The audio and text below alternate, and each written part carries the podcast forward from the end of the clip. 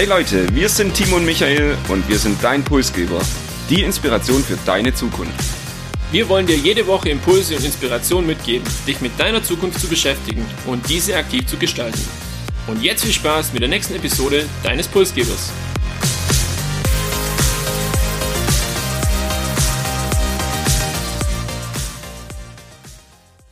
Wie ihr bestimmt mittlerweile wisst, sind Megatrends, ja und die Trends der Zukunft genau unser Ding. Und wenn sich diese Trends dann auch noch mit Regionalität und Nachhaltigkeit irgendwo verknüpfen lassen, wird's für uns besonders spannend. Heute geht's deshalb um Vertical Farming, eine Technologie, die beides möglich macht. Und wir schauen uns an, wie Vertical Farming funktioniert und was passieren muss, dass unser Salat übermorgen vielleicht schon im Supermarkt wächst.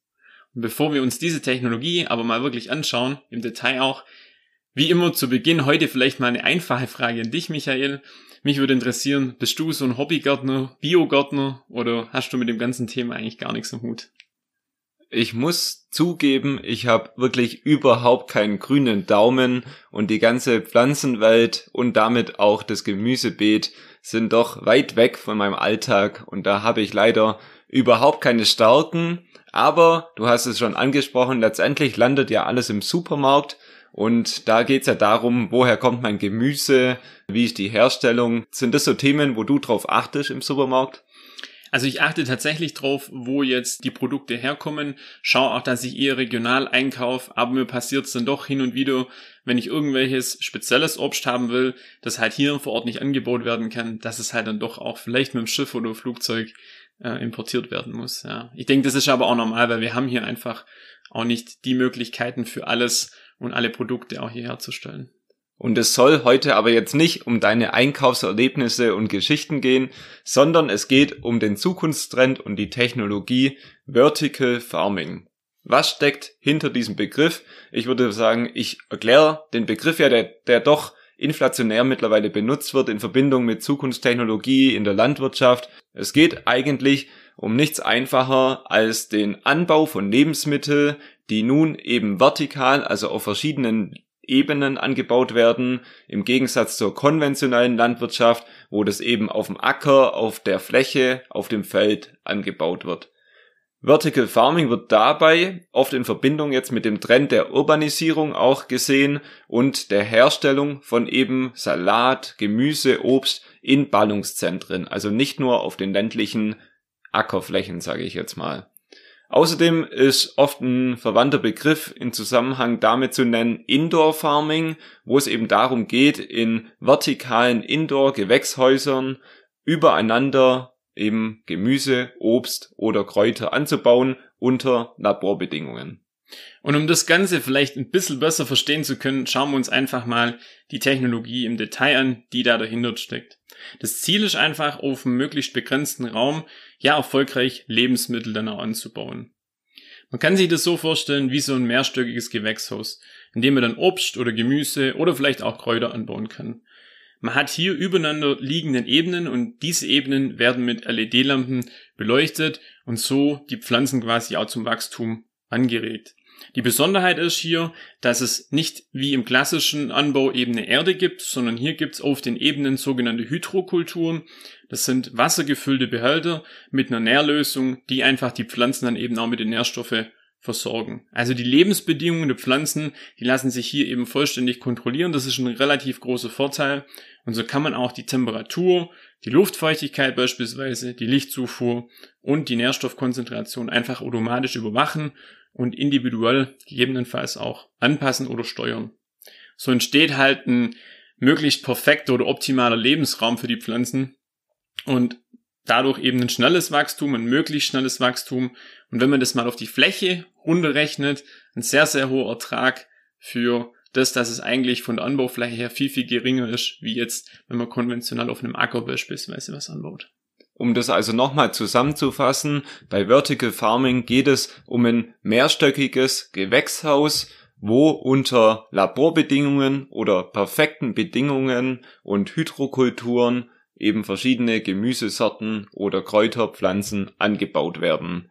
Wie immer stellen wir uns ja die Frage bei Technologien und Zukunftstrends, was sind eigentlich so die Chancen oder Herausforderungen und wo liegen vor allem Vorteile und Nachteile der Technologie? Also machen wir das doch auch mal für das Thema Vertical Farming und ich würde einfach mit den Vorteilen starten. Hierzu kommt mir als erstes in den Kopf das Thema Qualität und Geschmack. Ich denke, es ist irgendwo auch selbsterklärend, dass wenn Pflanzen, Gemüse oder Obst unter perfekten Bedingungen entstehen, dass sie dann auch am Ende eine gute Qualität haben und perfekt schmecken. Und nur ein Beispiel zu nennen, also diese Pflanzen in Vertical Farming, Gewächshäusern oder Indoor Farming müssen sich eben nicht mit Schädlingen auseinandersetzen, haben keine braunen Flecken oder sonstige externe Einflüsse, die eben draußen auf dem Feld dann doch bestehen. Also hier ein großer Vorteil, eben Qualität, Geschmack und eben auch die Haltbarkeit. Also meistens sehen die dann nach zwei Tagen nicht so schlecht aus. Also der Kopfsalat wird dann nicht nach zwei Tagen schon welk. Das nächste ist, ich habe ja ein Gewächshaus und bin damit auch unabhängig eigentlich von Jahreszeiten und Wetter, sondern kann in diesem Gewächshaus oder in diesen größeren auch Hallen wirklich das ganze Jahr produzieren und damit auch das ganze Jahr ernten und gewisse Obst- und Gemüsesorten das ganze Jahr eben auch im Supermarkt dann zur Verfügung stellen. Bevor ich jetzt mit vielleicht zwei Nachteilen komme, würde mich interessieren, bist du schon mal in den Genuss gekommen, jetzt Pflanzen aus dem Gewächshaus, sage ich mal, die in Form von Vertical Farming angebaut wurden, zu testen oder zu probieren? Ich selbst leider noch nicht, aber ich habe tatsächlich gestern mit einem Freund gesprochen, der das Vergnügen hatte diese Woche schon, ein Probier-Kopfsalat zu bekommen, Probier-Basilikum aus so einer Anlage, wo wir später auch nochmal drauf zurückkommen, warum wir da vielleicht gute Beziehungen haben. Und das war anscheinend wirklich richtig lecker und sah vor allem auch optisch gut aus und das Ganze auch noch nach einer Woche. Macht mich neugierig. Ich würde es auch mal gern testen. Vielleicht ergibt sich ja die Möglichkeit. Aber wieder zurück, wo es Vorteile gibt, gibt es natürlich auch Nachteile. Und hier haben wir vor allem das Thema Energieverbrauch. Weil um diese Pflanzen eben auch künstlich zu beleuchten, und wir sprechen jetzt hier nicht von einer halben Stunde am Tag, sondern die werden eben teilweise bis zu 24 Stunden am Stück durchgehend beleuchtet. Sind halt viele Energiequellen notwendig und wenn die hier nicht durch erneuerbare Energien sichergestellt werden können, sondern einfach durch quasi den normalen Strom, der aus der Steckdose kommt, dann ist das halt leider alles andere als nachhaltig. Und man müsste sich hier einfach Gedanken machen, wie man das vielleicht optimieren könnte. Außerdem, wir haben es bereits angesprochen, ist eine Zugabe von Mikronährstoffen auch hier notwendig, weil wir haben halt nicht diesen klassischen Boden, sondern die Pflanzen müssen ja sich irgendwo quasi ernähren und von was leben und da brauchen wir dazu diese Mikronährstoffe. Nicht jeder ist da so aufgeschlossen dem Ganzen gegenüber, sondern teilweise gibt's hier auch kritische Stimmen. Und wenn du die Energiebilanz schon aufmachst, dann finde ich es ein wirklich faires Argument auch zu sagen, okay, hier mit diesem Strom, da muss man nochmal ran und die künstliche Beleuchtung ist sicherlich ein Nachteil und noch eine Herausforderung, die zu meistern ist. Auf der anderen Seite muss man auch zugute halten, die Technologie durch diese Hydrokulturen und durch das Thema, dass das Wasser ja nicht im Boden versickert, sondern in der Kreislaufwirtschaft immer wieder verwendet werden kann in den Behältnissen, ist es so, dass durch Vertical Farming 70 bis 95 Prozent des Wasser eingespart werden kann. Also hier ein großer Vorteil und um die Energiebilanz vielleicht wieder ein bisschen aufzuhübschen, zumindest auch nachhaltig hier weniger Wasserverbrauch. Und es gibt ja auch Länder auf dieser Welt, die nicht eben so viel Wasser haben wie wir, die vielleicht unter Wasserknappheit leiden. Ein weiteres Thema ist, heute kommt unser Obst und Gemüse im Supermarkt meistens nicht von dem Acker oder Feld nebenan, sondern wird durch ganz Deutschland, ganz Europa oder vielleicht einmal um die ganze Welt geschippert und geflogen, damit es im Supermarkt landet. So kann ich natürlich jedes Gemüse, jedes Obst unter Laborbedingungen in den urbanen Räumen anbauen und habe am Ende geringe Transportwege, spare hier also auch wieder CO2 ein und habe wieder was fürs Klima getan. Und du hast es angesprochen, das Thema vielleicht auch andere Länder und dass hier eben nicht so viel Wasser vorhanden ist wie jetzt in Europa. Dann würde ich darauf einsteigen und auch sagen, was Vertical Farming definitiv nicht ist. Es ist keine Lösung für den Welthunger. Das liegt einfach daran, es gibt jetzt verschiedene Tests und auch erfolgreiche Unternehmen, die hier aber hauptsächlich Gemüse und Obst anbauen.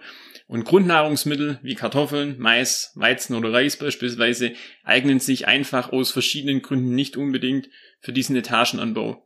Und wenn ich dann an die kleinen lokalen Bauern denke, jetzt hier beispielsweise bei uns in der Region, dann würde jetzt so eine große Farm, die eben dieses Vertical Farming Konzept hat und in die Höhe produziert, auch hier eben die Existenz vielleicht ja gefährden oder zumindest durch Investoren hier eine gewisse Abhängigkeit schaffen, um diese Kultur, nenne ich es jetzt mal, die wir in der regionalen Landwirtschaft haben, auch zu verdrängen. Also diese Gefahr sieht man oder kann man sehen.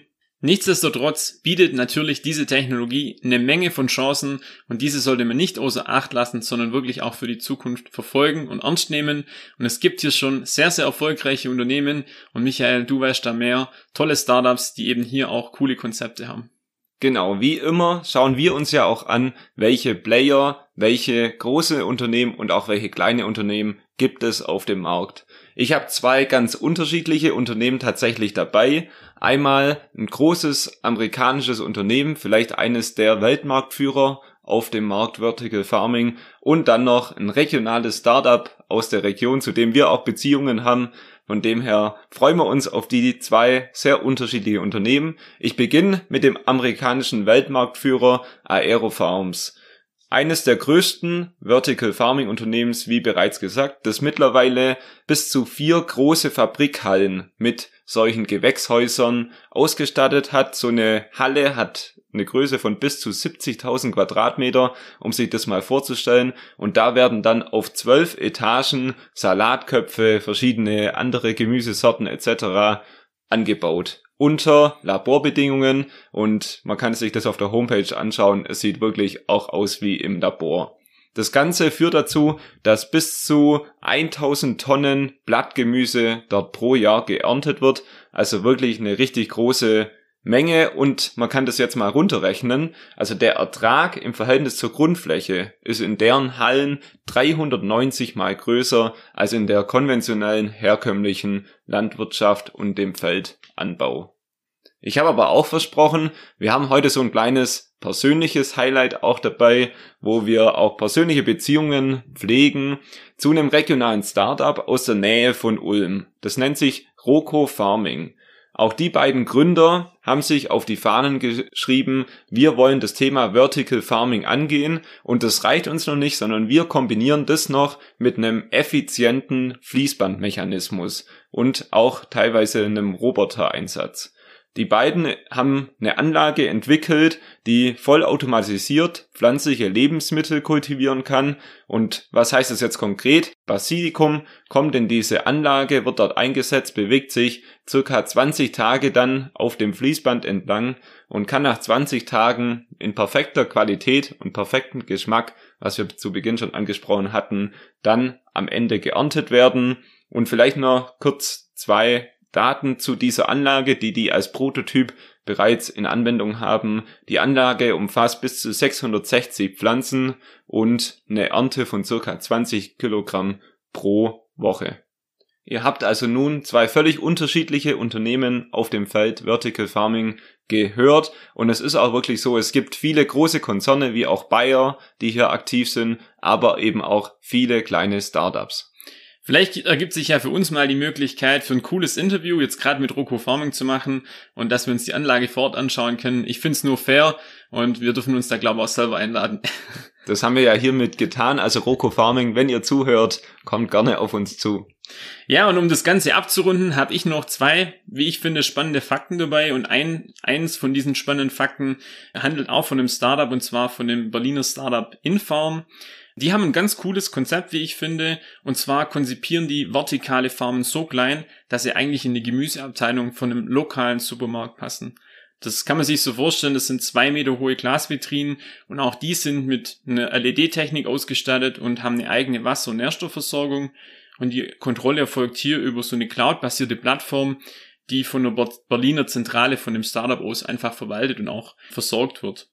Und der Gärtner, der kommt dann hier nur in die Filiale, um das Gemüse noch zu ernten und vielleicht neu anzupflanzen. Und dieses Gemüse wird dann eben auch vor Ort frisch im Supermarkt verkauft. Und ich finde es eine mega coole Sache. Ich stelle mir vor, wenn wir das vor Ort in vielen Supermärkten hätten, das wäre eine tolle Bereicherung und würde eben auch lokal für das angesprochene frische Gemüse in hoher Qualität von dir dann vorhin auch sorgen. Der zweite äh, Fakt ist, äh, geht in eine andere Richtung und zwar viele thematisieren ja auch das Thema Demeter, Biohaltung etc. Und auch das ist ein Thema, wo hier bei Vertical Farming natürlich irgendwo eine gewisse Anerkennung findet. Allerdings, und das muss uns bewusst sein, ist vertikale Landwirtschaft nicht bio. Und das liegt einfach daran, dass diese Bioerzeugung eine Grundvoraussetzung hat, und zwar die basiert auf einem ökologischen Landbau. Das heißt also hier ist der Boden die Grundvoraussetzung und diese bodenbezogene Produktion, die kann halt eben nicht ähm, gewährleistet werden, wenn wir jetzt von so einem vertikalen Anbau dann letztendlich ausgehen. Die Pflanzen müssten in der Erde wachsen und das geht halt bei jetzt beispielsweise so einer Glasvitrine im Supermarkt dann eher schlecht. Und daran ändert leider auch die EU-Verordnung, die nächstes Jahr dann neue Regelungen bringt, 2022 auch nichts. Das heißt, wir müssen wahrscheinlich noch ein bisschen auf das Thema Vertical Farming in Verbindung mit Biogemüse warten. Nichtsdestotrotz ist das Ganze jetzt schon sehr, sehr nachhaltig und ökologisch, wie wir jetzt auch gehört haben. Wir haben also mit unseren Einkaufsgeschichten im Gemüseregal oder im Supermarkt begonnen und beenden damit auch die Episode. Die letzte Idee von dir fand ich sehr, sehr spannend und ich freue mich auf die Vitrinen im Supermarkt, wo ich dann einen frischen Salat direkt ernten kann. Man muss also kein Hobbygärtner sein, um sich für das Thema Vertical Farming zu begeistern. Ich muss sagen, ich persönlich begeister mich auch dafür, auch wenn ich keinen grünen Daumen habe und fand das Thema heute wirklich ähm, sehr spannend und auch unser Gespräch dazu. Ich hoffe, auch ihr fandet es spannend. Wenn das der Fall ist, abonniert uns gerne, sprecht über uns und lasst uns gerne auch eine Bewertung auf iTunes da. Wir wünschen euch eine nährstoffreiche Woche, in der eure Salate in den Himmel wachsen und freuen euch nächste Woche wieder bei uns im Podcast Grüß zu haben.